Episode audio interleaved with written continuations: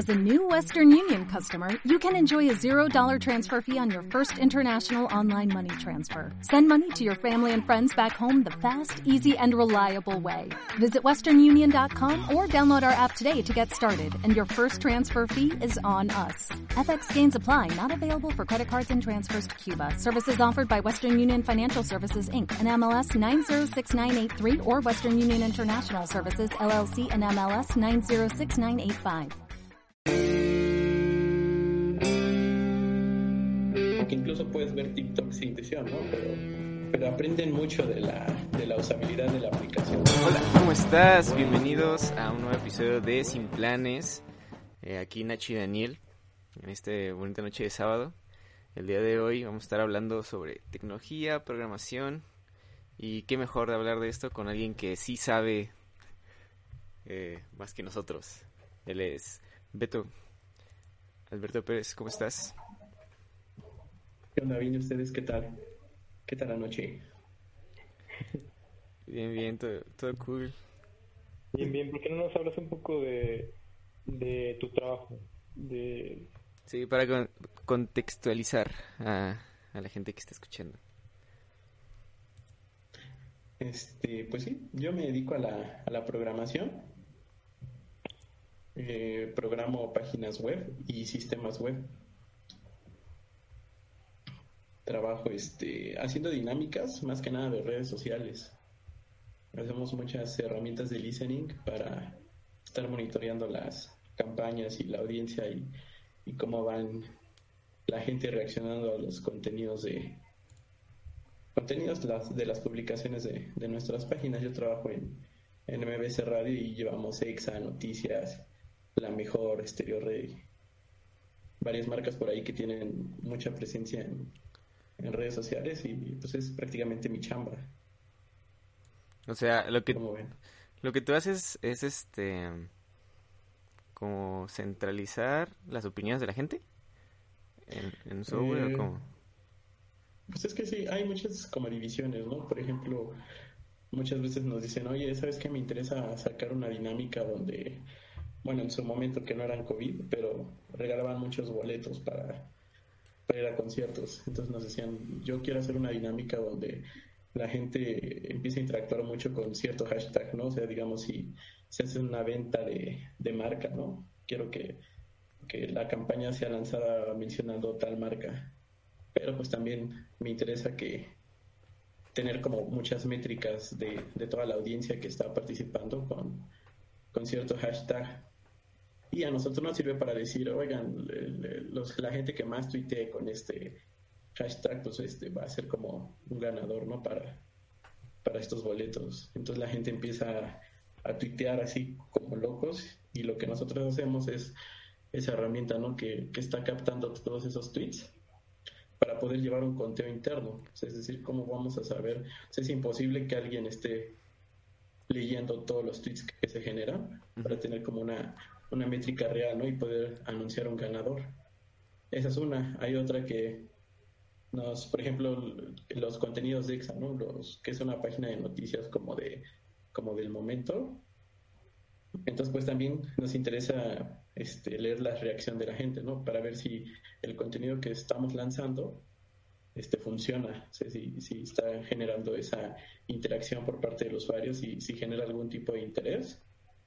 Y si es así, pues seguir con la misma dinámica de, de contenido y, y si no, pues también cambiarlo o irlo enfocando de acuerdo al público, también saber como de qué edades nos están siguiendo para, pues para ampliar la, la capacidad de, de contenido y de seguidores, que es lo que importa hoy en día. Sí.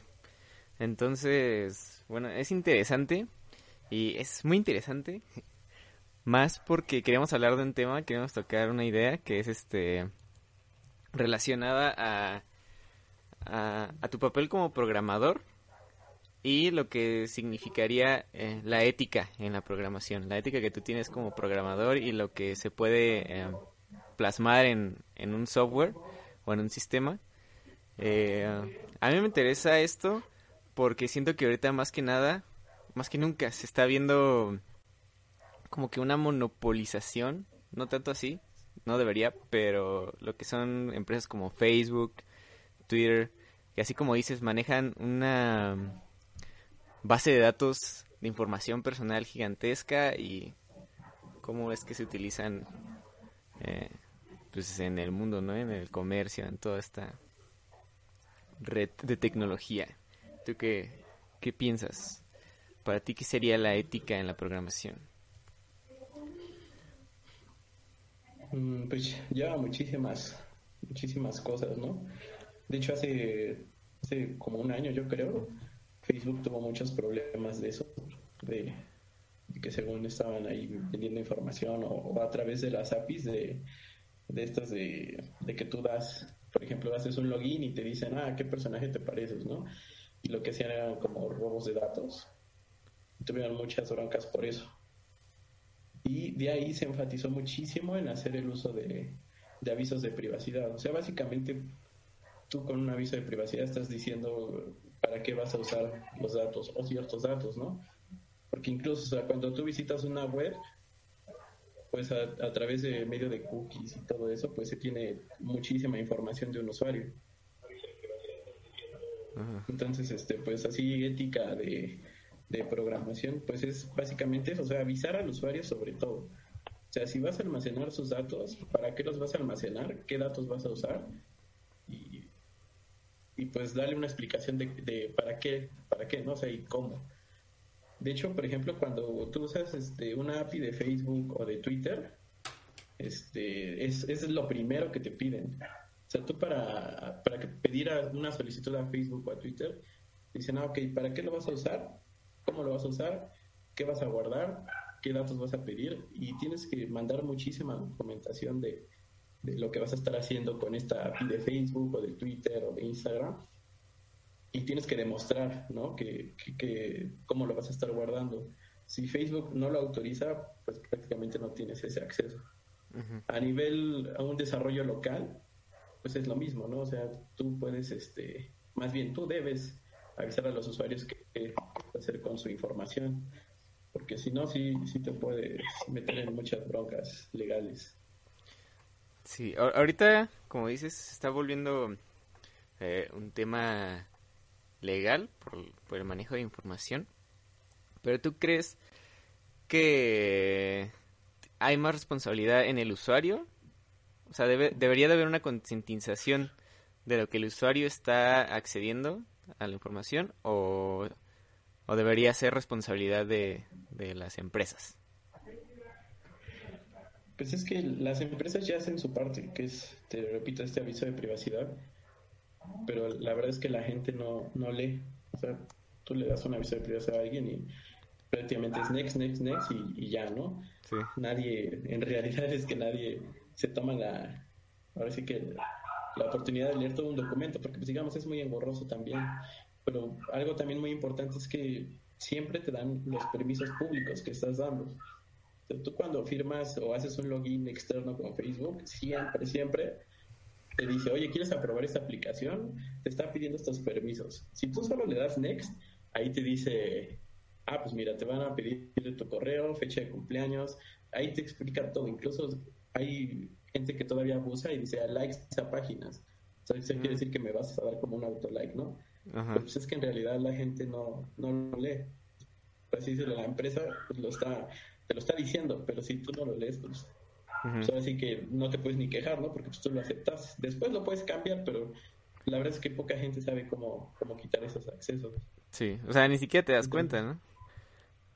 Sí, entonces sí tiene que haber mucha esa parte.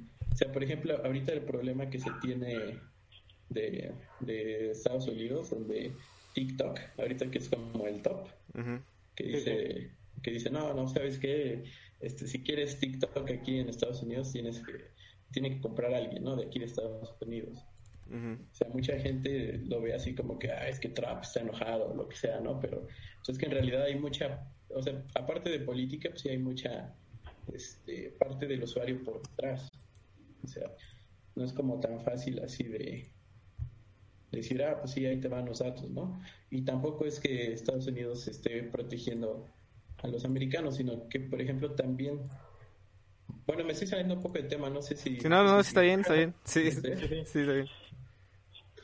sea, por ejemplo, todos dicen, ah, es que Trump se enoja con los chinos, ¿no? O sea, porque están haciendo algo grandioso como los TikTok que ahorita está así rompiendo barreras cañón, ¿no? Pero pues es que la verdad hay, hay mucho más detrás de eso. O sea, por ejemplo, apenas estaba leyendo un artículo de, de Atlantic que estuvo muy chido porque explican lo que va más allá de eso, ¿no? No es, no solamente que Trump está diciendo que no, sino que hay, hay un montón de instituciones detrás que, que protegen a la privacidad del usuario, cosa que podría ser que no pase en China. O sea, digamos, en China los TikTok tienen su información en servers de China y eso en automático es del gobierno. Es un, es un gobierno tan autoritario China sí que, digamos, tú haces un login en TikTok y tu información pues prácticamente es de China, cosa que no pasa en Estados Unidos. O sea, por ejemplo, se han habido casos muy cañones, por ejemplo, de Apple,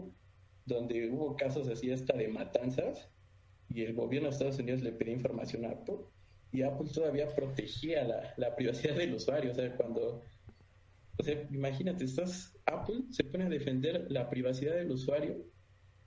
¿Qué hace? cuando un gobierno te está diciendo que es de matanzas, o sea, ¿dónde pasa eso, no? Sí. Pero pues es que en realidad en Estados Unidos hay muchísimas instituciones detrás. O sea, no, no te puedes dar así información así del usuario nada más porque sí, ¿no? O sea, en eh, Estados Unidos no le puede decir a Apple, oye, ¿sabes qué? Quiero esta información. Ahí tiene que pasar por muchas instituciones que aprueban eso, ¿no? Y Apple este, también estaba, no está obligado a darla, pero pues a través de todas esas instituciones es que hay casos donde se da y no se da. Y aparte, todas estas empresas, este, Apple, Facebook, al final de año lanzan un, un, este, un como reporte, ¿no? De decir, ah, pues mira, tantas veces el gobierno me pide información y tantas veces se la di o no se las di. Y pues es algo de lo que se está peleando ahorita, ¿no? O sea, por ejemplo, y es lo que dice Trump, o sea, pues es que es la información de, de mi de mi país, ¿no? De mi gente. Porque en China, o sea, en China si, o sea, en China no te van a preguntar, o sea, China es dueño de los servidores, o sea, si necesita alguna información la va a leer y ya, o sea, va a hacer una lectura de todo eso y ya que pues es lo que se está peleando ahorita por parte de Estados Unidos, o sea, no es no es algo así como de, ah, está enojado con China o algo así. Sí. O sea, sí, sí tiene mucho que ver este, ahí pues un tema de de que pues Estados Unidos ha pasado por muchas de esas cosas con sus empresas tan grandes como Facebook, Google, ¿no? Entonces ahorita pues TikTok es chino y está, pues, está chidísima esa aplicación, pero es lo que se está peleando ahorita, o sea, ¿no? O sea, esa privacidad del usuario. Sí, ¿no? Porque así como dices, es, es peligroso que un gobierno tan autoritario tenga la información de prácticamente pues, todo el mundo ya ahorita, ¿no? Con TikTok.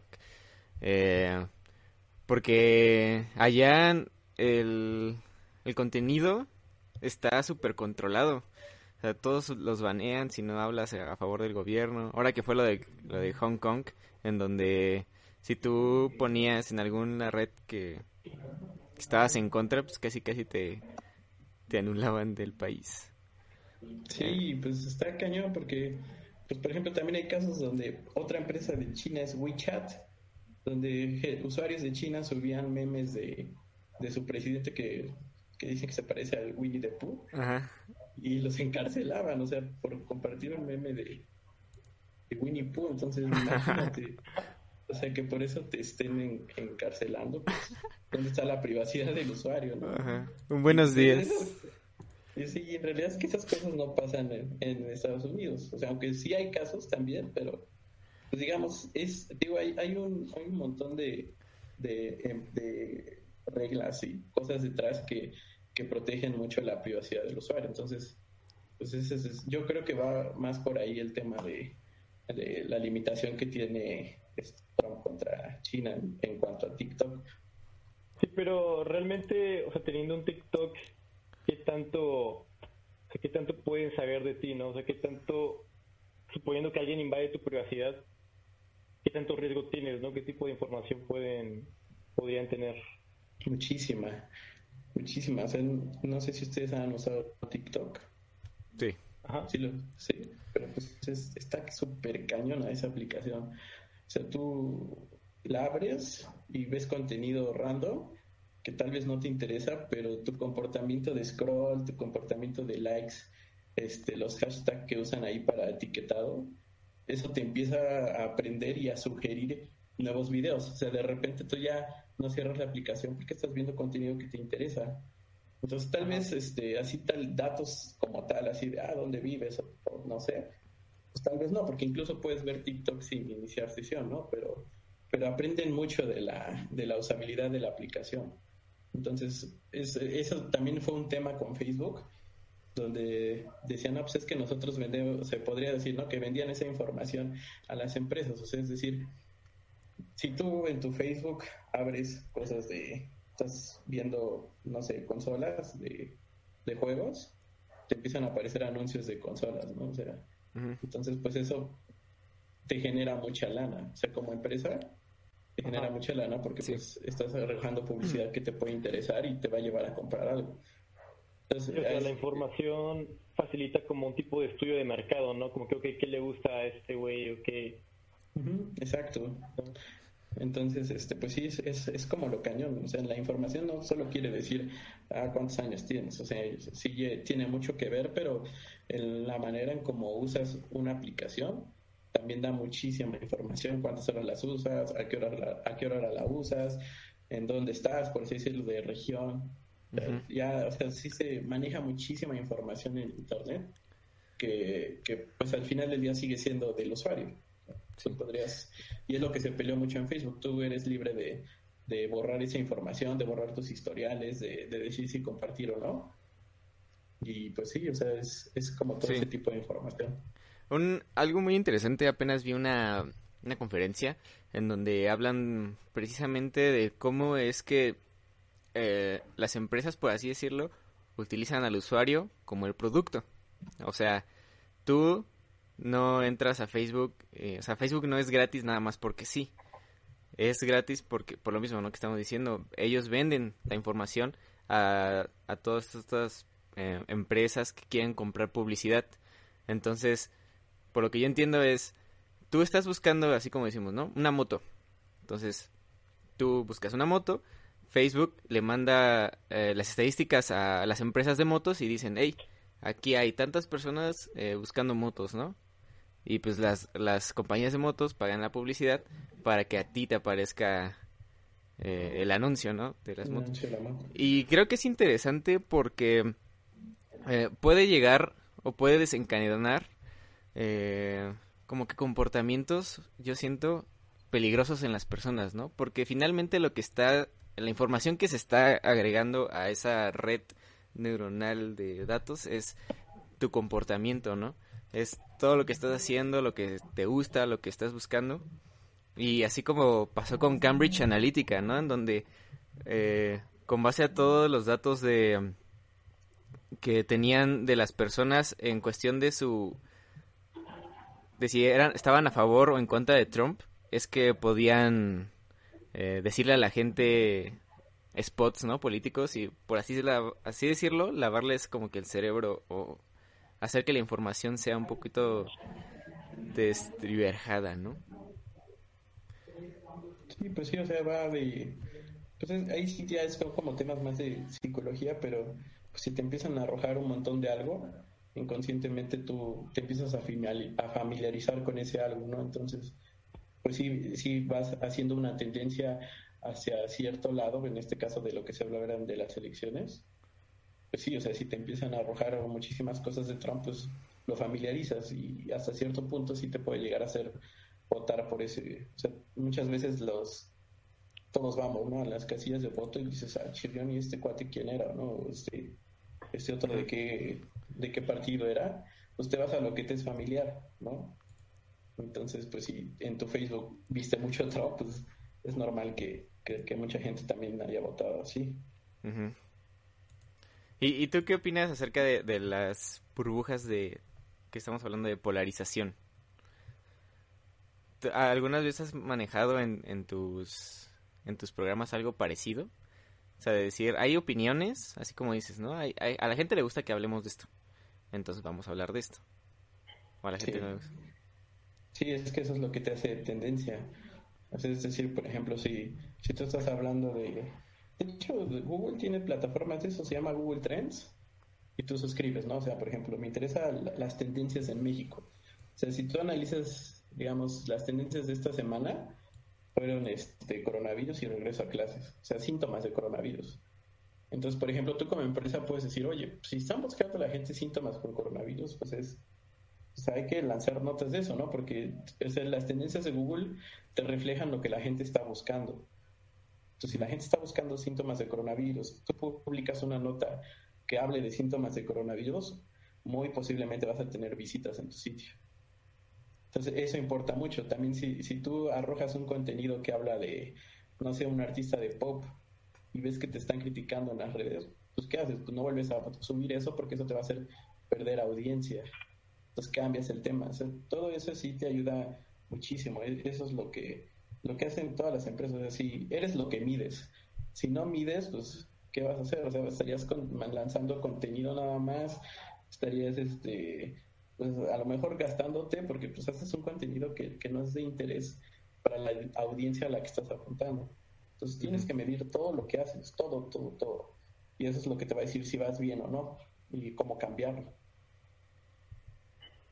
Okay. ¿Cómo se podría medir ese tipo de cosas? ¿Por una persona promedio lo podría hacer? No, es que lo mides de acuerdo a lo que tú quieras.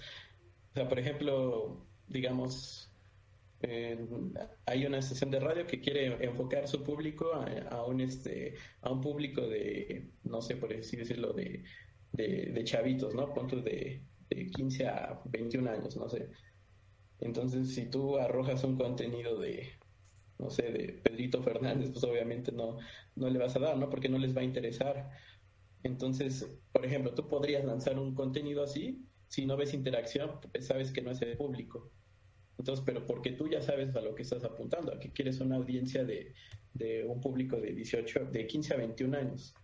Entonces vas inventando, ¿no? Dices, ah, pues ok, ¿qué está de moda ahorita, no? Pero te digo, o sea, tienes que tener primero qué es lo que quieres para saber qué vas a medir.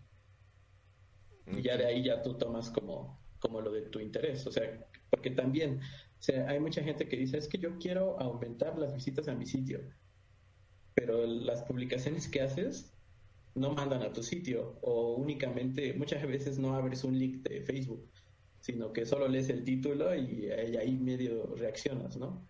Entonces no estás cumpliendo tu objetivo. Entonces, pero ¿cómo lo mides? O sea, la gente que comparte un contenido de que es una liga, muy probablemente entra a tu sitio. Aparte hay herramientas para medir cuánta gente entra a tu sitio a través de Facebook. Entonces es ahí, o sea, pero te digo, o sea, si tu interés es llevar tu gente a tu sitio, pues tú tienes las herramientas y decides qué es lo que importa para medir. Ok. Ok. Este. ¿Y tú, tú cómo ves eh, ahorita el desarrollo que ha habido en, la tecnología con, con toda la pandemia? Ah, ¿Tú has visto algún cambio? ¿Algún cambio? Pues sí, o sea, por ejemplo, ahorita todos los conciertos virtuales, todas las plataformas en línea para, de cierta manera, convivir. Se están llevando a cabo muchos conciertos en línea. Hay este, bastantes requerimientos de desarrollo sobre, sobre eventos sociales en línea, o sea, es decir, una sala en línea, pues, por así decirlo, un, tipo así como ahorita, pero en una plataforma web. O sea, es decir, que que todos accedan, se conecten, interactúen hace un rato, te puedas pasar de una sala a otra, por así llamarlo, y, este, y estar conviviendo así de manera remota. pues es este, como que esa parte del desarrollo sí ha incrementado. Eh, lo que es todo paquetería, pues también se vio muchísimo al inicio de, de todo eso, que, que estuvo súper saturado. Este, los servicios de de comida a domicilio, de, de todo eso, sí, sí ha ido bastante en incremento.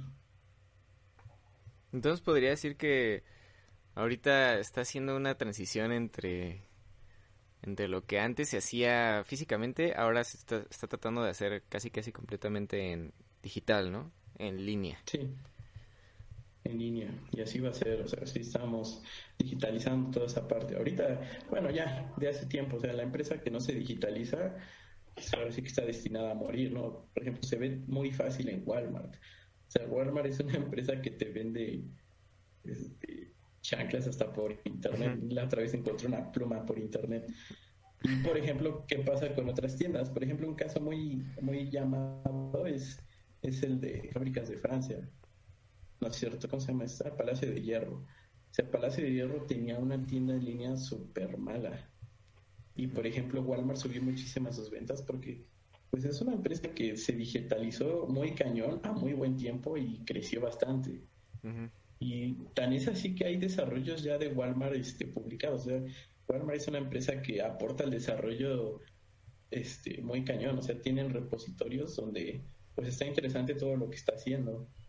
Y, por ejemplo, no es algo que pasó con el Palacio de Hierro o Sears. Por ejemplo, Sears hasta se hablaba de una bancarrota por lo mismo. Ah, Liverpool también se aplicó, sacó su aplicación y, y, ahorita en la pandemia estuvieron vendiendo muchísimo, que también los lleva a muchas quejas por los envíos, pero es un hecho que las empresas se tienen que digitalizar de alguna u otra forma, tienen que ir digitalizando sus procesos. Y esto, o sea, ya venía pasando, pero esto lo aceleró muchísimo. Aceleró muchísimo y lo va a seguir haciendo. Y este, con esa imagen del futuro, en donde todo va a ser digital, a ti como programador, ¿cuáles crees que sean los retos que, se ponen? Yo creo que un, gran reto aquí en, en México, no, no, sé en otros lados, pero es muy difícil que la, la, gente entienda lo que es este programación y lo que lleva a ser un programa. O sea, hay, hay muchísima gente que que por ejemplo te dice, ah, pues sabes que quiero hacer una tienda en línea que venda productos, algo así como Amazon, ¿no? así, algo así como Amazon, pero tengo este tres mil pesos de presupuesto, o sea, pues no, o sea, es algo que no va a pasar. En, en serio, la, la, gente no, no, o sea, y hablo por todas las carreras, yo creo, o sea, apenas estaba hablando con un este, doctor Ernesto, un veterinario, y este y yo o sea ahí me di cuenta que en realidad no sabemos nada de las carreras porque yo yo llegué y le dije oye sabes qué mi, mi perrito tiene esto qué le puedo dar y lo que él me dijo fue de pues no sé llévalo a un veterinario de perros. Pues, oye tú eres veterinario tienes un doctorado no me dice pues sí pero no, no tengo idea de perros güey o sea yo me especializo en, en, en bovinos en las vacas todo eso Ay, ajá. de perros entonces pues llegué a algo en lo que yo también me he quejado, ¿no? O sea, por ejemplo, cuando saben que soy programador, lo primero que hacen es de, oye, ¿y cómo instalo mi impresora? Sí, de, o sea, la verdad es que yo tampoco sé cómo se instala una impresora, ¿no? Entonces, a lo mejor tengo un paso, una noción, pero eso no quiere decir, o, o hackeame un Facebook, ¿no? O algo así, pues no, o sea, nos hace falta mucho eso de, de conocer o, o detallar un poco lo que hace cada carrera. Y pues eso es lo que pasa con programación o sea, la gente dice, pues, incluso, o sea, en el mismo, en la misma chamba, o sea, cuando tratas con la gente que te está haciendo una requisición de un, de un programa, pues no sé qué se imaginan, pero sí, sí yo creo que sí piensan que, que es así como decirle a la computadora tal cual, oye, quiero un programa que haga esto y ya lo hace, ¿no? O sea, no, no es así. O sea, hay mucho por detrás que, que se tiene que hacer y, y te digo, o sea, esta gente que, que quiere hacer un Amazon, ¿no? O, en su momento quieren hacer una red social como Facebook, pues no es tan fácil. Entonces yo creo que ese es el, reto más grande, es que la gente entiende un poco lo que hagas es, pero pues bueno, ese es un tema aparte, ¿no? O sea, es, pues, complicado. Por ejemplo, tú, ¿qué, qué, ¿qué ámbito hay en la programación y cuál es el que tú estás desarrollando? Porque yo eh, estuve familiarizado con la programación un rato y así. Y más o menos puedo como que categorizarlo en, en que hay programación para software, o sea, para web. Hay programación para aplicaciones eh, como eh, de Windows y así, y otras para celulares. Pero también está la parte de seguridad, también la parte de, de las redes. ¿Tú más o menos qué es lo que manejas? Pues sí, digamos que se clasifica, ¿no? Por ejemplo, digamos, hay desarrollo web, que pues prácticamente se ve todo lo de web, o sea, páginas, este, pues prácticamente son páginas web. De ahí te, puedes ir como especializando a, hacer como sistemas web. ¿no? Que, que ya te puedes meter más con, con APIs y demás, que también, este, o sea, es como que muy grande el ámbito, ¿no? Pero para separar, digamos, un, un programador web difícilmente te va a hacer un videojuego, ¿no? Que también es otra, o sea, ah, un videojuego. O sea, la programación de videojuegos lleva otra especialidad muy diferente y es en, incluso en, en, otras herramientas, ¿no? O también, por ejemplo, aplicaciones de computadora, ¿no? O sea, si quieres una optimización de un programa así muy cañón en computadora, difícilmente te lo va a hacer alguien que te hace web. Entonces, este, yo estoy enfocado más en web. sí me gusta mucho lo que es este ver todo esto de, o sea, tanto de páginas como sistemas web. O sea, pues, ¿quién no tiene un navegador, no?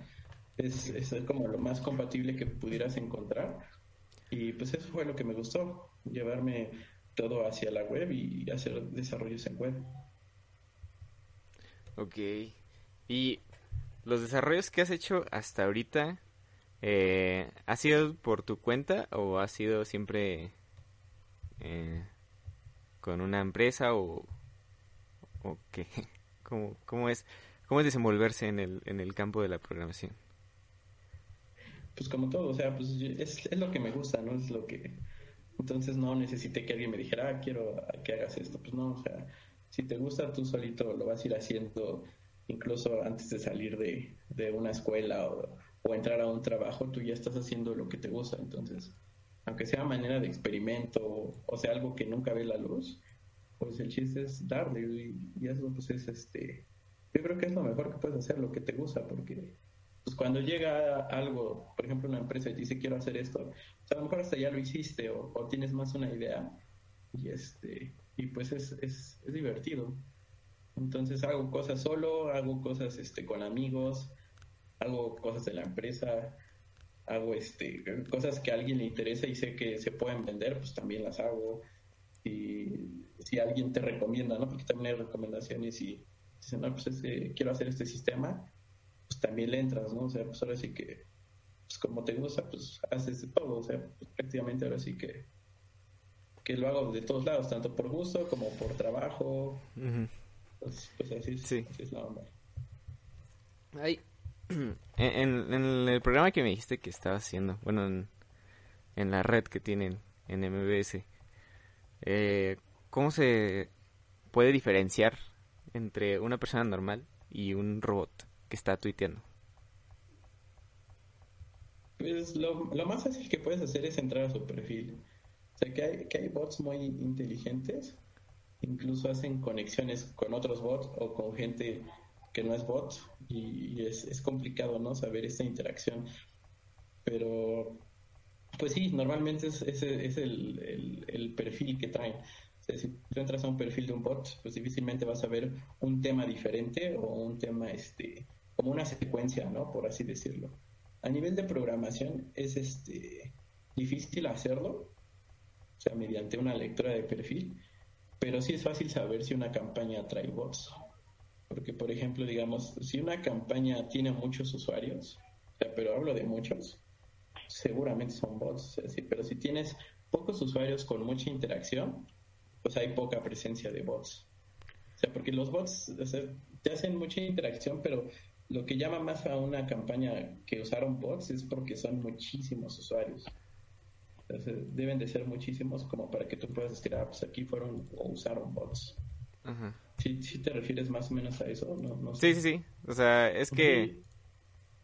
¿Cómo? Y, y tú, por ejemplo, podrías tú programar bots o cómo, cómo funciona eso de los bots. Porque, por ejemplo, imagino que hay figuras públicas como, por ejemplo, no sé, algún funcionario de gobierno que, que por simple estatus en Twitter necesita tener, o sea, una buena cantidad de, seguidores, ¿no?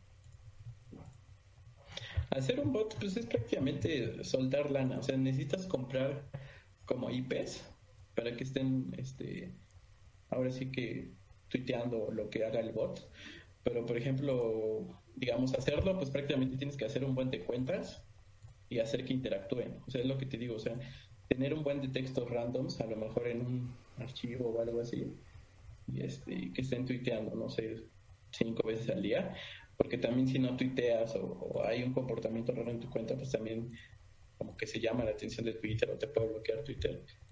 Pero, por ejemplo, esas campañas, o sea, si tú quisieras, es más, por ejemplo, si tú quisieras este, darle poncha a, aquí a Sin Planes, tú, hay, hay muchísimas instituciones que, que ya se dedican a eso y, y te cuesta, ¿no? O sea, te dicen, ah, pues quieres este 20 mil bots, este, te cuesta tanto, ¿no? la verdad desconozco mucho de eso, de, de cuánto cobren y demás, pero lo hacen muchísimo. Incluso este lo hemos visto, ¿no? En, nuestras dinámicas que lanzamos. Pues es, es, fácil, o sea, es, es, prácticamente activar, comprar, decirle qué hashtag usar o, a qué página darle como esta promoción y este y la gente empieza, o bueno, más bien los bots empiezan a, actuar así, pero cañón, cañón. Entonces ahorita ya una, o sea, ya, o sea, ahorita si yo hago un bot, pues no es rentable, ¿no? A lo mejor, no sé, la verdad no sé, estoy hablando de mal, pero este, pues es que ya hay muchísima, muchísimas plataformas que se dedican a eso de, de apps. Quiero incrementar likes, pues, ah, pues cómprate unos bots y ya. O sea, ¿eso te podría considerar una rama de tu carrera o no, no, tiene nada que ver con tu carrera? Cualquiera podría hacer ese tipo de cosas. Pues sí necesitas conocimientos de programación porque al final del día es algo programado, pero yo nunca me he metido a esa rama, o sea, no, no, he, no he puesto así como a... En una ocasión quise hacer un, Mi hermano me decía, ah, está regalando boletos del Vive y, es a través de tweets. Y lo único que hice fue caducar este, mis tokens, me los me los negaron ahí porque pues obviamente no, no tengo esos conocimientos, ¿no? De, de saber cada cuándo puedo arrojar un tweet. O como te digo, o sea, para que un tweet sea así como válido, pues también tiene que salir de diferentes IPs. O sea, desde una IP no pueden salir tweets de, de varias cuentas. O sea, sí necesitas comprar como varias IPs para este, estar sacando estos tweets de diferentes usuarios. Entonces, este, pues sí, lleva ahí su, sí lleva ahí su chambilla a hacer bots. Acabas de mencionar una palabra que, que no sé qué sea. ¿Qué es, qué es tokens? ¿Qué dijiste? Ah, los tokens. Tokens. Ajá. Tokens es una es un acceso. Es como, por ejemplo, tú cuando haces un login, cuando inicias sesión en Facebook, en automático se te genera un token. Un usuario pues no lo ve, pero a nivel de programación es una cadena de, de texto que tiene codificada ahí tu usuario y contraseña y lo que hace es que en cada petición que tú haces, este, se comprueba, ¿no? Que, que, estés logueado o algo así y te da permiso Facebook. Facebook aprueba, dice, ah, a través de ese token dice, ah, pues este usuario está logueado y, este, y pues, tiene el acceso público. Entonces, es lo que te permite estar viendo. A nivel de programación, tú tienes que pedir un token a Facebook, le decir, ah, pues yo voy a hacer un programa que va a estar este, sacando una publicación, no sé, una vez al día y con ese token tú le avisas a Facebook que vas a publicar. Entonces, para usar APIs, eh, ah, perdón, tampoco le expliqué qué son las APIs. No, no qué son. Las APIs son este, plataformas web de comunicación, por así decirlo, ¿no? O sea, estoy diciendo algo súper ambiguo. Pero a nivel de programación, si yo me quiero conectar con Facebook a través de un, de un programita, pues es a través de, se llaman APIs, que son este son comandos, son peticiones hacia Facebook a través de una URL, por así decirlo, y esa URL hace acciones de publicación, de lectura, y es a lo que se le conoce como API. Para hacer eso necesitas un token que también te lo da Facebook y con eso es, como tu permiso, ¿no? El, token es como tu entrada hacia esa API. Ok. Sí, pues es que ya es, es un lenguaje muy, muy específico, ¿no? Sí. Eh... Sí, la cagué. Nada. Pues es que así es. así es, así vamos aprendiendo. Este. ¿Cuál, ha sido para ti, o sea, en, lo que llevas eh, haciendo, tu un mayor reto? El reto que más te ha costado hacer, desarrollar un programa. Que digas, esto sí estuvo bien difícil. O sea, a nivel de programación. Ajá. A nivel de programación. Pues yo, creo que antes, o sea, por ejemplo, ahorita hay muchas opciones para, para hacer este como programas ya en tiempo real, ¿no? O sea, ya me voy a escuchar muy viejo, pero cuando yo empecé, o sea, era, era difícil, ¿no? Por ejemplo, hablando así técnicamente, pues ahorita ya, ya te encuentras con un node, ¿no? Un node que te puede correr en un server y estás monitoreando en tiempo real. O sea, cuando yo empezaba, pues Node empezaba, pero pues no era como tan fácil echarlo a andar. Entonces lo que se usaba era un, hablando otra vez técnicamente, era un, PHP donde, donde pues no es como, como que tengas un hilo siempre abierto, ¿no? O sea, es, es, este, es diferente, digamos. Entonces, esa parte y cuando ya había un Facebook, pues Facebook lanzó notificaciones en tiempo real y, y, pues se volvieron locos, ¿no? Entonces se pedía mucho eso y era, pues para mí fue complicado, ¿no? Porque pues cómo se hace eso.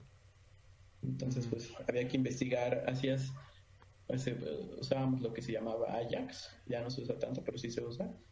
Pero este, pues era complicado, o sea, hacías muchas más vueltas que ahorita ya lo resuelves de otra manera pero en su momento pues sí era complicado como, como apegarte a esa tecnología y, y, pues yo creo que más aquí en México donde, donde pues no, o sea, casi no hay, no hay mucho desarrollo, digamos así, o sea, tú sales de trabajar y en la misma escuela te, te enseñan este, a manejar lenguajes que, que pues obviamente están demandados por empresas, pero son empresas que tú llegas y, y, este, y pues es seguir el desarrollo de otro cuate o o tienen licencias de Microsoft, entonces te tienes que apegar a eso. Entonces, pues esas licencias y todo ese lenguaje pues es a veces limitado.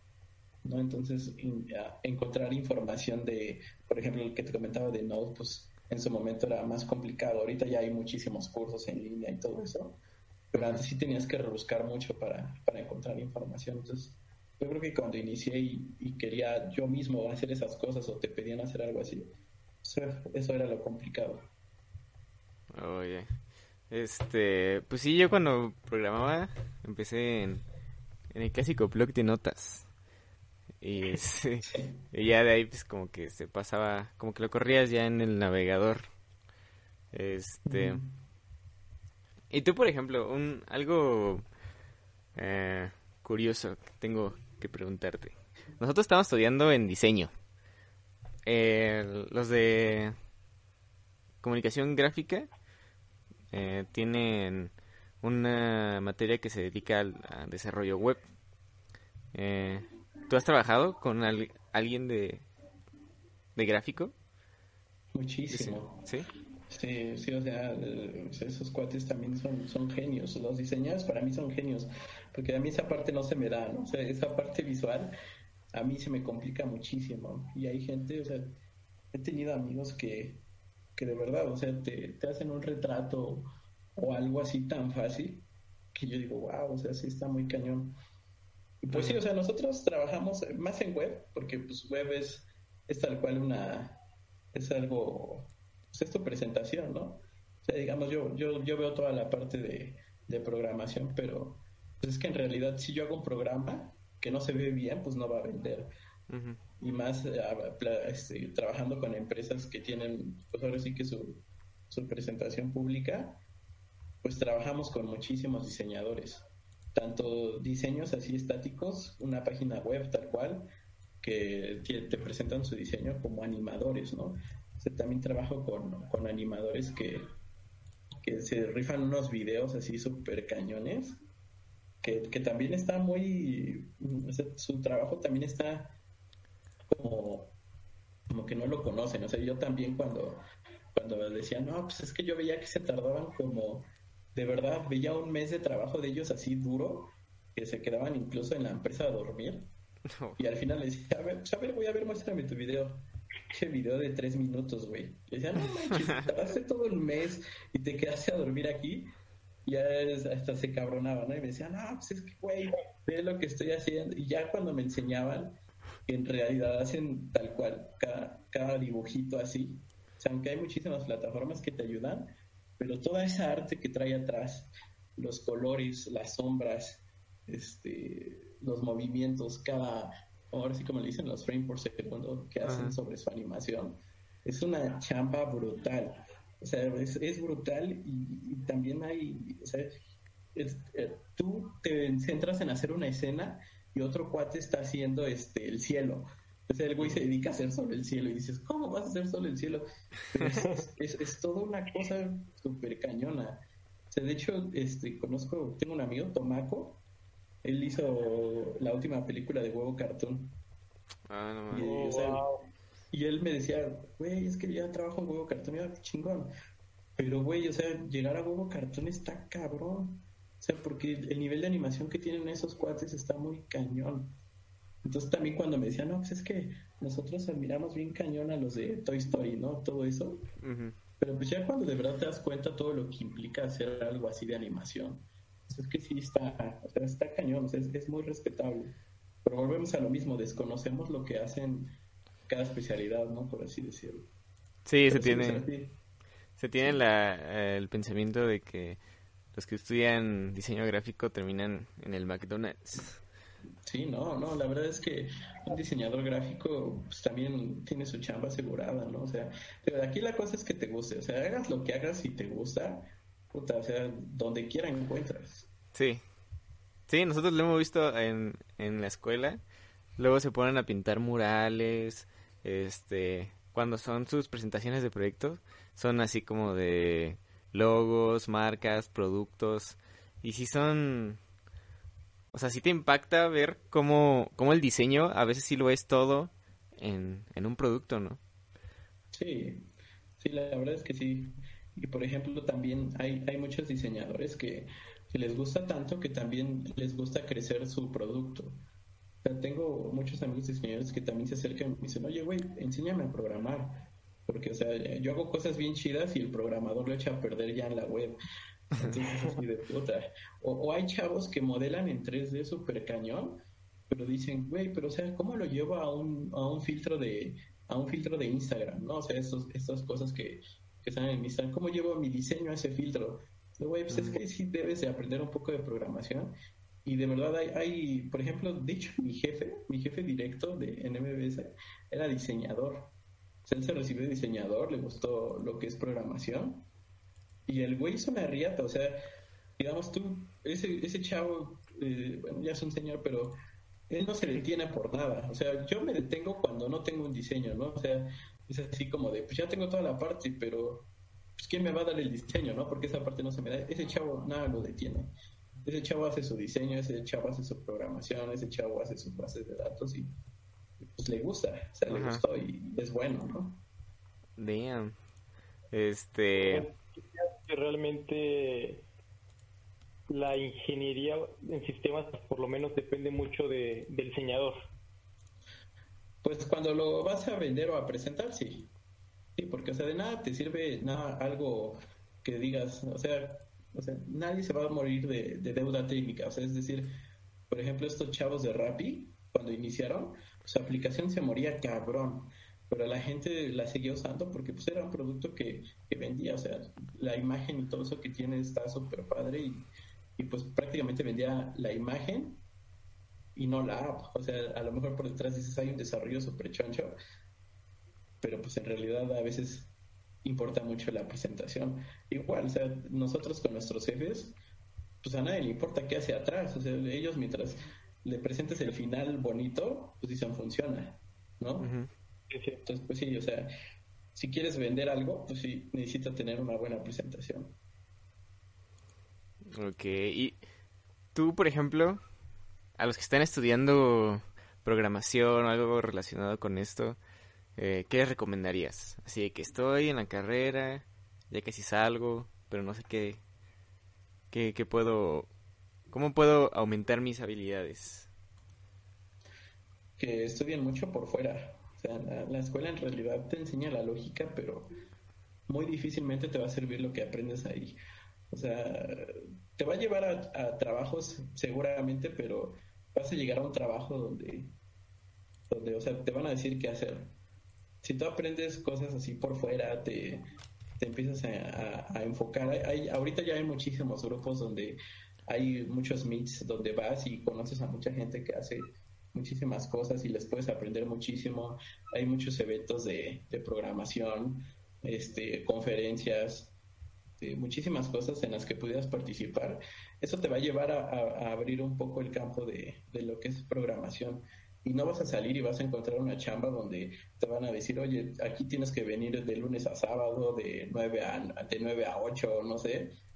y vas a estar súper aburrido haciendo cosas de bases de datos súper obsoletas y demás, sino te va a llevar a una chamba donde te van a escuchar, donde te vas a, vas a poder proponer soluciones, te vas a divertir, vas a tener tus horarios flexibles, porque las empresas que hacen un desarrollo nuevo con tecnologías nuevas traen toda esta filosofía de, Google, ¿no? De, horarios flexibles, de, de, home office, de, de, ay, oye, tenemos el jueves de chelas.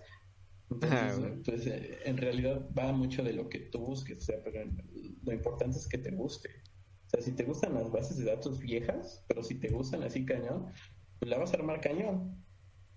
Entonces, este, pues, eso es lo que yo recomendaría, o sea, que encuentran lo que de verdad les gusta y lo, y, lo practiquen cañón. Bien, pues es que, bueno, no sé, eh, ¿cómo, ¿cómo, podría ser el, el ambiente de, de trabajo ahí? Yo, yo entiendo, así como tú lo dices por Google, que, que está muy chido, ¿no? De que llevas a tu perro, de que no hay problema, la zona de spa, que la zona de esto. Finalmente, ¿sí, sí lo terminan utilizando o sí se la pasan chingándole en el trabajo? Pues en realidad esos trabajos o sea, son, son pesados. O sea, sí, o sea, no, ha trabajado en Google, digo, pero sí tiene la oportunidad de ir muchas veces a, sus oficinas y, este, pues es gente súper dedicada. O sea, es que el hecho de que te ofrezcan a ti una cerveza o de que tengas este ahí PlayStations o que tengas futbolitos, o sea, tú llegas ahí, pues no es que veas a los chavos jugando, o sea, en realidad es como un método de distracción. O sea, su chamba es, tan enfocada, o sea, cuando tú haces algo que te gusta, te enfocas tanto que puedes pasar así horas programando, horas. Y de repente, pues si dices, ah, chido, pues ¿qué, ¿qué, está pasando, ¿no? Entonces, pues, ya te paras, te das una vuelta, te echas un jueguito, una cervecita. Ajá, entonces, pues prácticamente esa es como la filosofía de Google, ¿no? O sea, de, te voy a ofrecer todo lo que tú pudieras necesitar para que trabajes a tu comodidad, ¿no? Porque sé que tú, tú rindes, o sea, sé que tú rindes, entonces pues no te molestes por nada. O sea, incluso hay este, te puedes echar una siestecita y todo eso y, no hay ninguna bronca. Entonces, pues yo creo que más bien esa es la filosofía, como saben que es gente que le gusta lo que hace, pues confían en ellos plenamente y soy, pues, me estás entregando la chamba, pues parece que tú administrate, ¿no? O sea, tú administras tus tiempos. Sí, porque generalmente ese, ese tipo de trabajo suele ser pesado, ¿no? O sea, tiene el, estereotipo de que común, comúnmente un ingeniero termina teniendo un trabajo pesado de godín, ¿no? De horario... Pues sí, pero te voy a decir, depende mucho de, de también lo que estés buscando. O sea, eso, eso es vital. O sea, cuando tú sales de la chamba, te das cuenta, ¿no? O sea, llegas a un trabajo y te das cuenta si te gusta o no. Y si no te gusta, pues tienes siempre la opción de buscar algo mejor. Pero también es evidente que no puedes llegar a, pedirle algo a alguien sin ofrecerle algo a cambio. O sea, no puedes este, pedir una super chamba cuando pues no, no, o sea, no has demostrado ser bueno, ¿no? Entonces, pues sí, o sea, pero si haces lo que te gusta, pues obviamente vas a ser bueno, siempre vas a ser bueno. Claro. Pues es, es interesante. Hay algo que tengo como una duda. En cuestión de, de programación, ¿hay personas que, que, se destaquen? O sea, que sean de, no manches, este tipo se rifa, ha sido un innovador, siempre proponiendo. O son como más empresas, así como dices, como, como Walmart, ¿no?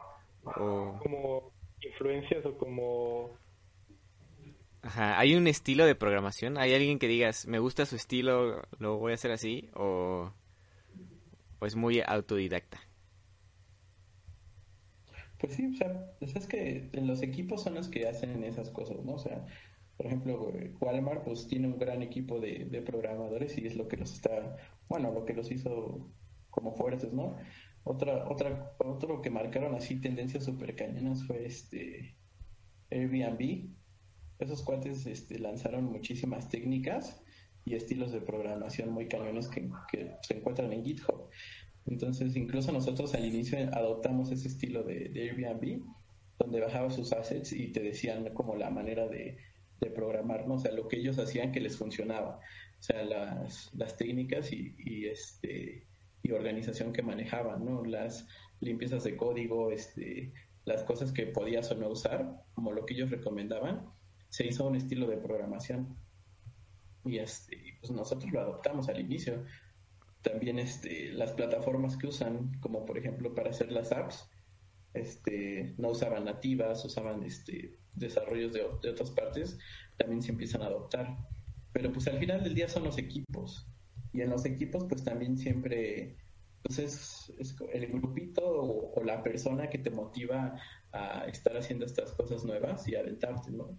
Pero pues también tiene mucho que ver con la empresa. O sea, si, si tu empresa apoya esa filosofía, pues está súper bien porque, o sea, repetimos lo mismo, hay empresas que son muy cerradas y, y, te dicen lo vamos a hacer así porque así es y, y, así estamos y así hemos estado siempre y ya tenemos las licencias, pero también hay empresas donde dicen, pues lo hacemos así, pero si se te ocurre algo más chido y funciona, pues lo hacemos, ¿no? O sea, también depende mucho de, de la empresa y, y qué tanto este, Capital Lab este, dedica a su innovación o a la parte de desarrollo, que es, también si un equipo de desarrollo se enfrenta a algo donde te dicen no hay ni tiempo, no hay ni lana y tiene que salir ya, no te, no te da chance de experimentar, pero si estás en una empresa donde te dicen, mira, queremos hacer esto, pero porque lo queremos vender, pues obviamente pues sabes que tienes el chance de experimentar, de, de intentar algo nuevo o incluso tirar todo un desarrollo que ya habías hecho y volverlo a hacer de una manera diferente. Eso es lo que a lo mejor te puede hacer una, una buena práctica o, llegar a destacar. Oh, mira, qué interesante. Es que los trabajadores, bueno, tú como programador te desarrolles, ¿no? Porque finalmente es lo que le terminas eh, dando a la empresa. Y cuando, hacen eso, por ejemplo, lo que dijiste de Air, Airbnb, este, eh, um, ¿ellos lo patentan o nada más es lo sacan o dicen que utilizaron, hicieron algo nuevo o cómo, cómo te enteras? Pues es que igual, o sea, buscando cosas nuevas, oyendo a estas conferencias que te digo, a estos grupos meets que hacen, pues es cuando te presentan, ¿no? O sea, te dicen, ah, pues mira, nosotros usamos este modelo y nos funcionó y está público en GitHub, porque GitHub es una plataforma donde programadores suben desarrollos.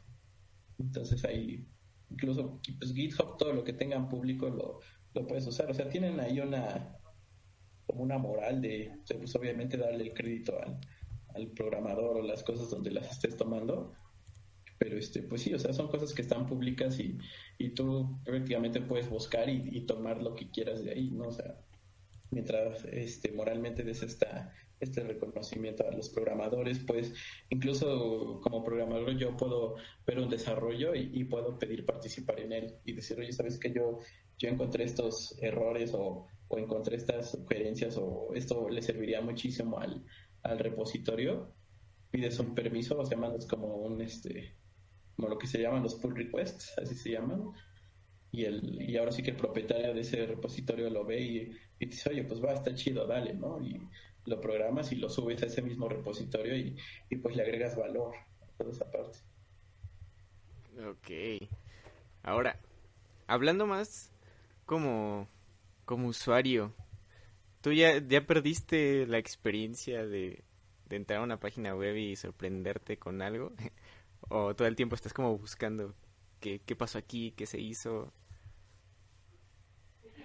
Este, pues no, este, de hecho, te, digo, ahí va, ahí va diferente, o sea, te digo, hay, hay, temas de páginas web, otras son sistemas web. Una página web, pues hay, hay muchísimas, de hecho hay, hay una, una página que no recuerdo el nombre, pero creo que cada año lanzan como un ganador. Y tú entras a esa, que son awards de web, y pues hay, hay páginas que tú dices, aquí sí se la volaron, está, está muy cañona, tiene mucha animación o tiene una buena distribución de contenido o innovaron en el menú, no sé, porque siempre está arriba, ¿no? Estos güeyes lo, lo pusieron acá o no sé, o lo presentaron diferente y, pero eso, eso yo he visto que lo, lo, lo disfrutan más los diseñadores. A los diseñadores yo sí veo que se meten muchísimas páginas y agarran muchas ideas, muchísimas.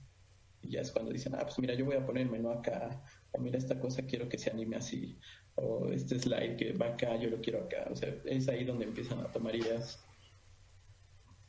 Ok. O sea, sí, sí es como un proceso de de varias partes, ¿no? O sea, primero pasa por el diseñador, primero pasa por tu jefe, luego por los diseñadores y luego por ti, o cuál es la ponderación de...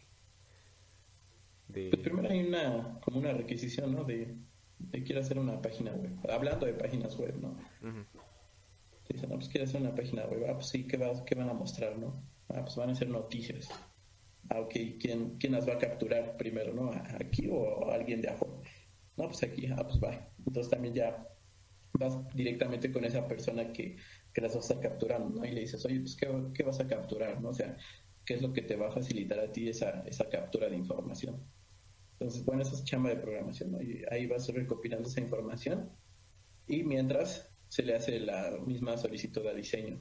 Dicen, ¿sabes que va a haber este, una página de noticias y va a llevar esto? ah, pues aquí va enfocado a un público de mayores de edad, pues ellos también ya saben, ¿no? Los, los colores llamativos para la gente mayor de edad o, la navegación que debe tener.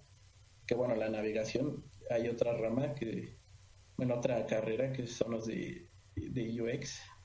UX es experiencia de usuario. Ah, ellos son los que hacen como esa parte, ¿no? Ese, ese research para ver qué es como lo más fácil para navegar entonces el diseñador tiene comunicación con el, con el de UX y le dice, ah, pues yo te sugiero que pongas los botones acá. Y el diseñador dice, ah, ok, y los pongo de este color, ¿no? Y luego también van con programación y dice, oye, hay problemas si, si hacemos este botón que haga esto. Ya pues, tú dices, no, pues no hay ninguna bronca. O también les dices, oye, pues sí se puede, pero lo va a hacer muy pesado, ¿no? La página va a hacer que sea muy pesada. Entonces ya se busca optimizar y así se saca una web es, ambiguo, pero sí es, es prácticamente así de, estar viendo. De estar yendo y viniendo, ¿no? Entre las partes. Sí, pues comunicación entre las áreas. Ah, entonces sí se da esa, esa situación en la que el diseñador quiere hacer algo que el ingeniero dice que no se puede o que no, no va a jalar con la, con la página. ¿Qué pasa ahí? Ajá pues se busca una solución. Se busca una solución o, o, dices, eso involucra este pues a lo mejor menor audiencia, porque pues a lo mejor hay cosas que piden por mucha animación, pero pues sabes que eso no te va a correr en una computadora viejita o, o en un navegador viejo, ¿no? Entonces, pues sí, tú, tú como programador, pues tu responsabilidad es decir, ok, va, te lo hago, pero pues también hay que saber que solo va a correr, por ejemplo, en Google Chrome, ¿no? Por así decir algo. Entonces ya es ahí también cuando se decide, o sea, pues si vas enfocado a un, a un público nuevo, pues no tienes bronca, pues porque todos los chavitos pues tienen buenas compus, ¿no? Pero si vas a alguien grande o, por ejemplo, a una oficina de gobierno donde difícilmente tienen un Chrome y todo lo hacen con Internet Explorer, pues no, no vas a hacer algo que no corra ahí. Ok. tenemos una pregunta de Carla Cedillo. Retomando el tema de diseño desarrollador, desarrollo web, ¿cuál es el proceso a seguir cuando existe una, la amenaza de hackeo? Cuando existe la amenaza de hackeo. Ajá. Pues estar monitoreando los, los servidores y, y, revisar que estén bien los candados, hacer un backup. Y este, pues sí, o sea, estar monitoreando, porque si hay amenazas, seguramente lo, lo, van a intentar, ¿no? Lo van a hacer. Entonces, este, pues es estar monitoreando y, ver este, cómo están intentando atacarte y, y, pues ir bloqueando como esos intentos. Yo, yo tengo una duda acerca de eso. O sea, se habla del ataque, ¿no? Y como que sí lo entiendes cuando dices, pues me hackearon, o sea, interrumpieron, o sea, rompieron el, el código del programa o la seguridad, la privacidad, pero ¿cómo realmente funciona? O sea, ¿cómo, ¿Cómo es que se hackea? ¿Cómo es que pasas la barrera de del software o dónde está la seguridad? Pues hay muchísimo. hay muchísimas vulnerabilidades y maneras de hackear. Este, son muchas, pero lo, lo, que primero hacen es intentar mandarte así un buen de público para tirar tu sitio. Es decir, lo que lo primero hacen es como quererte hacer esta maldad de de, tirar el sitio y cómo lo haces, pues mandando muchísima solicitud. tú lo has visto cuando, por ejemplo, cuando quisiste ver tu resultado de la UNAM o del Poli, entrabas y, no te respondía porque pues, había un buen de chama que estás ahí queriendo ver su resultado. Entonces también mandan así muchísimas solicitudes, tiran el server, ¿no? Entonces ya, ya con eso ya te están molestando. Otra es que pues también intentan, este, por medio de las URLs, como que es como el más famosillo, que es intentar entrar a las bases de datos, ¿no? Por un, por un error que hayas tenido tú ahí de, de sintaxis o hayas dejado algo abierto o sin escapar. O sea, sin escapar me refiero a caracteres como comillas o, símbolos, pues también por ahí te pueden entrar. Entonces, pues, digo, son muchísimas. Y el chiste es también por, por usuarios de, permisos en el servidor. Este, son muchas. Entonces, pues también es estar monitoreando porque pues, no te libras de un hackeo, entonces también tienes que estar revisando. Si tú eres el único que modifica los archivos de tu server y ves que, hubo una modificación un día que tú no entraste, pues ya son alerta, ¿no? Porque también hay, hay veces que no te das cuenta y ya tienes un archivo por ahí medio raro en tu server. Y si no tienes esa precaución, pues ya, ya valiste, no está más complicado. O sea, más que nada se, se basan en, en el error eh, de código. O sea, puede ser, me dijiste, error de, ya sea de sintaxis, o sea, de código, eh, un error en, en la base de datos o del dominio. el dominio es diferente. Pero, o sea, más que nada permisos de servidor. O sea, si no tienes bien fijados tus permisos, es que tú, digamos, tú buscando un sitio web, pues tiene que estar público, ¿no? Pero si tú no protegiste un directorio de esa web, ahí tienes una vulnerabilidad. O sea, por ejemplo, uno, en donde se guardan las, las carpetas de fotos, ¿no? Si no tienes ahí una restricción, alguien te podría subir ahí un, un archivo. Y ese archivo, pues, ¿qué es? Un archivo de código. Entonces, con ese archivo de código ya tú puedes ejecutar cosas en el servidor si es que no tienes los permisos correctos asignados en tu servidor. Entonces, te digo, o sea, ya hay muchísimas maneras. Ajá. Entonces, sí, sí. por ejemplo, ¿cuál es la, eh, la precaución que ustedes toman? O sea, ¿cómo, ¿cómo dicen no queremos hackers? ¿O cuándo, es que el hacker se, se encuentra con esa barrera de, ah, no puedo pasar? Yo te digo, asignar bien los permisos, este, cambiar las entradas al servidor a través de otros puertos, que normalmente se dejan los, los normales. Entonces, por ejemplo, si para entrar a un servidor usas el por defecto, ¿no? El 80. Pero si tú lo cambias a uno que solo sepas tú y tu equipo, pues le dices, ¿sabes qué? Te vas a conectar siempre a través del puerto 1432, por así decirlo. Entonces, este, tú haces tu conexión a través de ese puerto. Entonces ya es más difícil, ¿no? Que alguien sepa cuál es el puerto, si nada más lo sabe tu equipo. También los, los, los, permisos, los usuarios de base de datos, las conexiones igual del mismo puerto de la base de datos, todo eso cambiarlo para hacerlo más difícil. Este, cambiar las contraseñas, ahí sí somos muy, muy piquis porque cada mes estamos cambiando contraseñas de todo para no, este, no regalar. Otra cosa que también hacemos es hacer los accesos por, por SSH, así se llama, es como un túnel interno entre tu compu y el servidor, que es una llave ya encriptada dentro de tu compu, que solo a través de eso accedes a un servidor, este hacemos en, en servers ya muy, muy, muy pesados que tengamos, pues también hay solo acceso dentro de la empresa. Entonces, pues sí, son, son muchas medidas que se toman, que nunca estás libre de un ataque, pues lo hemos visto. Hasta un Twitter los hackean y todo eso, pero sí. pues tomar esas medidas de las, ahora sí que las generales, ¿no? De permisos, puertos y demás. Oye. Entonces, por ejemplo, si existe el... ¿Me hackearon el Facebook? ¿Esto es posible? Sí, o sea, no, no hackean tal cual Facebook, hackean tu cuenta con estos correos maliciosos que te mandan de, oye, encontramos una vulnerabilidad, este, logueate, tú te logueas y como nunca ves la URL, a lo mejor era una copia de Facebook, y tú hacer tus datos y pues ya de ahí se roban tus accesos. O sea, pero, hablando de hackear es como de que se roban eh, el acceso a tu cuenta. O sea, no es como que te hackean para que vean tus fotos, tus mensajes. Si tienen acceso a tu cuenta, pues tienen acceso a tus fotos, tus mensajes. O sea, pero... me refiero a que si es... O sea, normalmente un hacker hace eso. O sea, está buscando las fotos y los mensajes de otras personas. O se va como que a... Es más personal, ¿no?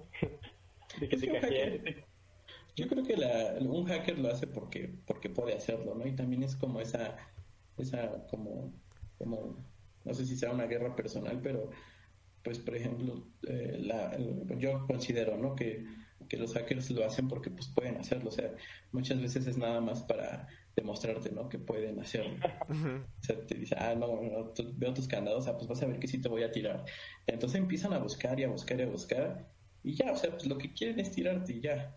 Entonces, este, pues lo tiran o te hackean y, ya, o sea, muchas veces es por dinero, o sea, también nos ha pasado que nos hackean sitios de, o sea, de, ahora sí que de nosotros y lo que hacen es que en vez de cargar nuestro sitio, carga publicidad. Entonces, pues esa publicidad va ligada a ellos, entonces pues les estás generando dinero a ellos. O te meten un banner de publicidad en una nota, pues también es, un medio de hackeo. Hay, hay muchísimos propósitos para hackear a alguien, pero este pues sí, o sea, es eso. Y no existe hackear Facebook, sino hackean una cuenta de Facebook a través de, de como engaños, ¿no? De, de correo, o no les ha llegado esos correos de, del banco que dicen, oye, nosotros nunca te vamos a pedir tu NIP. Pues, aunque no lo creas, hay gente que te, te pide el NIP por correo y la gente lo da, entonces, pues ya. Es como burlas eso, o sea, pues tampoco es, o sea, más que nada es que, que conozcas de esos temas y, y no lo hagas. Sí, a mí, no sé por qué, pero hace poco tiempo me hackearon incluso a mí personalmente el Spotify.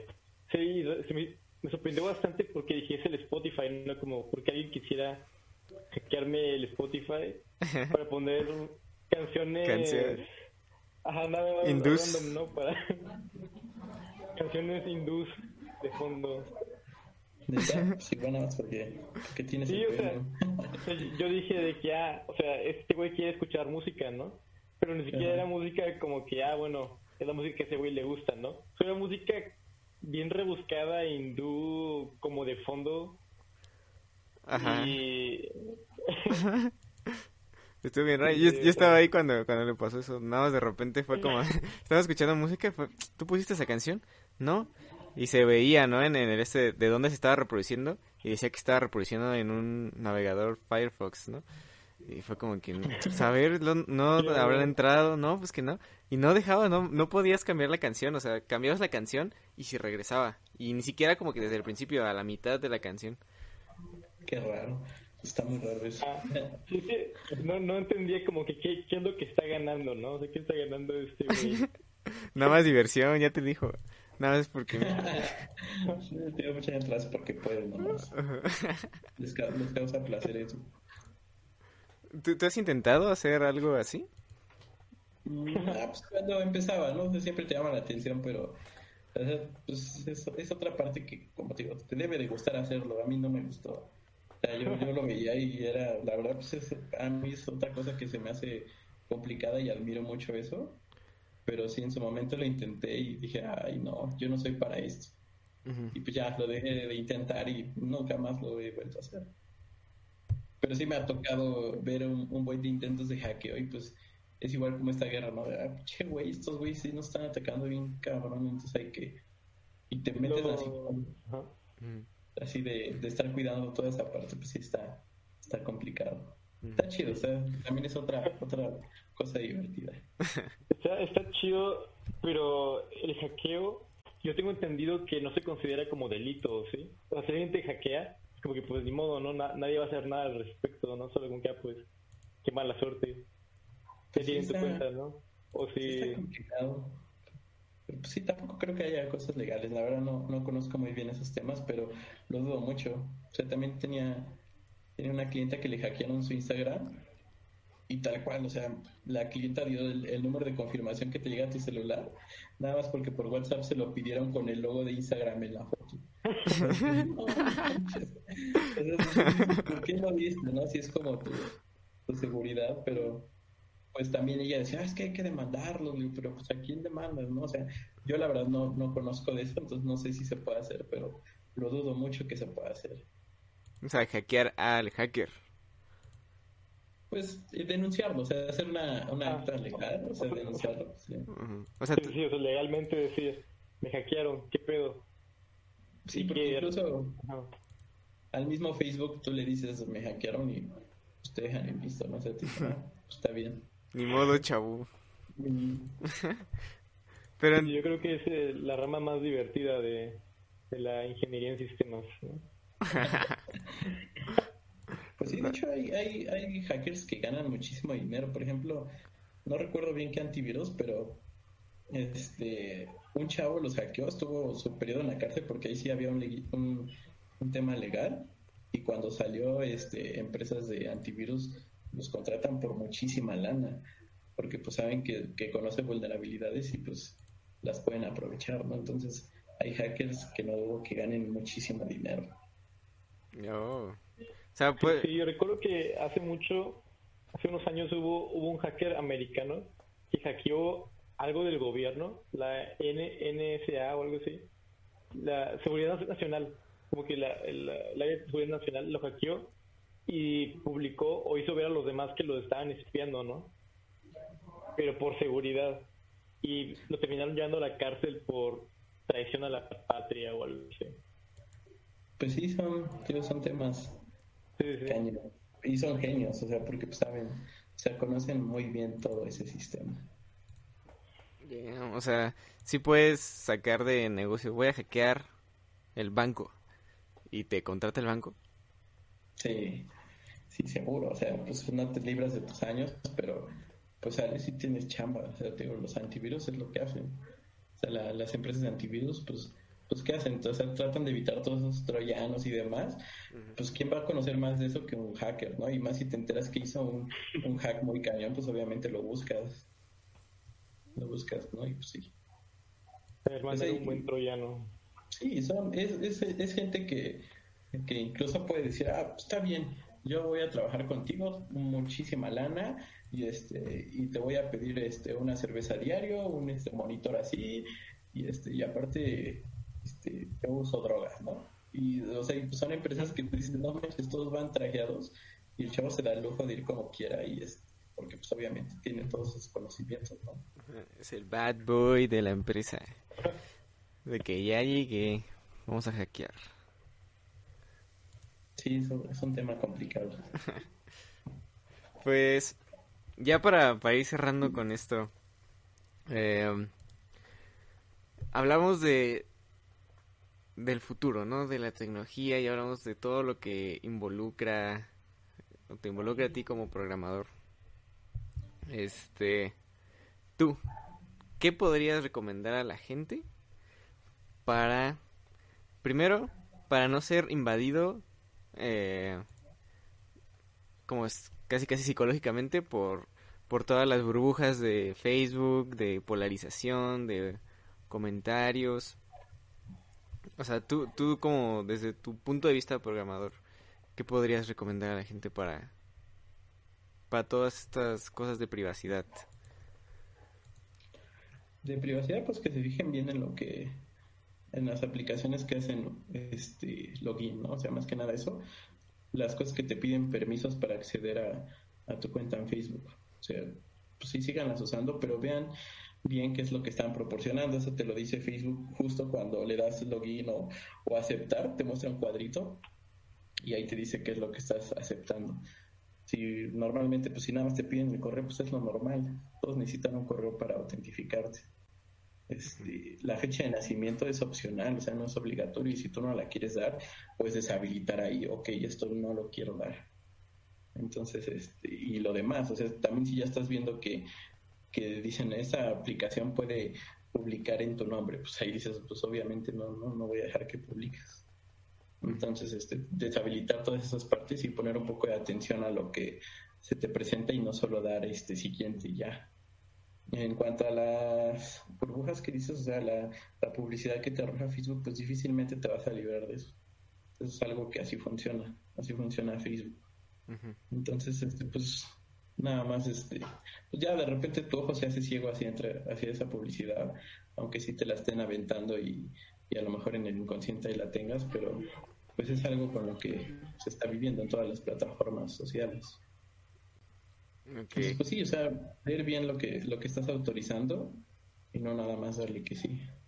O sea, es muy sencillo, ahí te lo presentan, nada más es prestarle atención y habilitar y deshabilitar. Ajá. Pues entonces ya saben, gente, si les llega un WhatsApp con una imagen que dice, hola, soy Instagram, no les crean, lo están hackeando. Ese código de celular nunca lo den, o sea, es de ustedes, por eso les llega a ustedes. Ajá. Este, pues sí, yo creo que tiene, tenemos que eh, ser conscientes de, de para qué estamos utilizando eh, la tecnología, ¿no? ¿Para qué estás utilizando tus redes sociales? Eh, ¿Para qué estás eh, accediendo a las cuentas estas que te piden eh, como permisos? Eh, y ser bien, es estar atento a que la tecnología es una herramienta, más no es el fin, ¿no? Porque yo siento que últimamente se ha visto mucho, bueno, ya es normal que una los niños crezcan con tecnología. Entonces, pues nosotros todavía llegamos a crecer sin tecnología, ¿no? O sea, llegamos a pasar nuestras, nuestros primeros años de la infancia sin, sin ningún teléfono en la mano. Pero ahorita ya es lo que, lo que está haciendo, pues, es el mundo, ¿no? Entonces, tenemos que, yo pienso, ponerle atención a para qué estamos utilizando la, la tecnología, para qué estoy en Facebook, para qué estoy en Instagram, para qué estoy en Twitter y cómo eso me está ayudando a mí, ¿no? Mi desarrollo personal como humano, no como producto social de anunciantes. Entonces, a menos que quieran agregar algo más, yo creo que podríamos ir terminando con este episodio. ¿Qué les parece? Parece bien. Este, muchas gracias por, por la plática, por el tiempo. Sí, muchas gracias Beto por, por pasarte por acá y esperamos que, que te podamos a volver a, a, contactar para que nos des un poquito de tu tiempo cuando nos surjan un poco de, de dudas acerca de todo esto. Sí, cuando quieran. Gracias por invitarme. Estuvo, estuvo padre y divertido. Creo que nadie me había preguntado qué hacía. No, pues está bien. Ya desde aquí ya toda la gente va a tener más o menos una idea de, de qué es eh, lo que hace un programador, ¿no? A qué se dedica. Entonces, este, pues muchas gracias. También gracias a la gente que estuvo aquí en el en vivo, toda la gente productiva. Eh, no olviden de darle like, compartir, comentar. Y bueno, ya estaremos contactando a Beto para, para unos cuantos bots. Estaría bueno. no es cierto, va. Gente, se cuidan.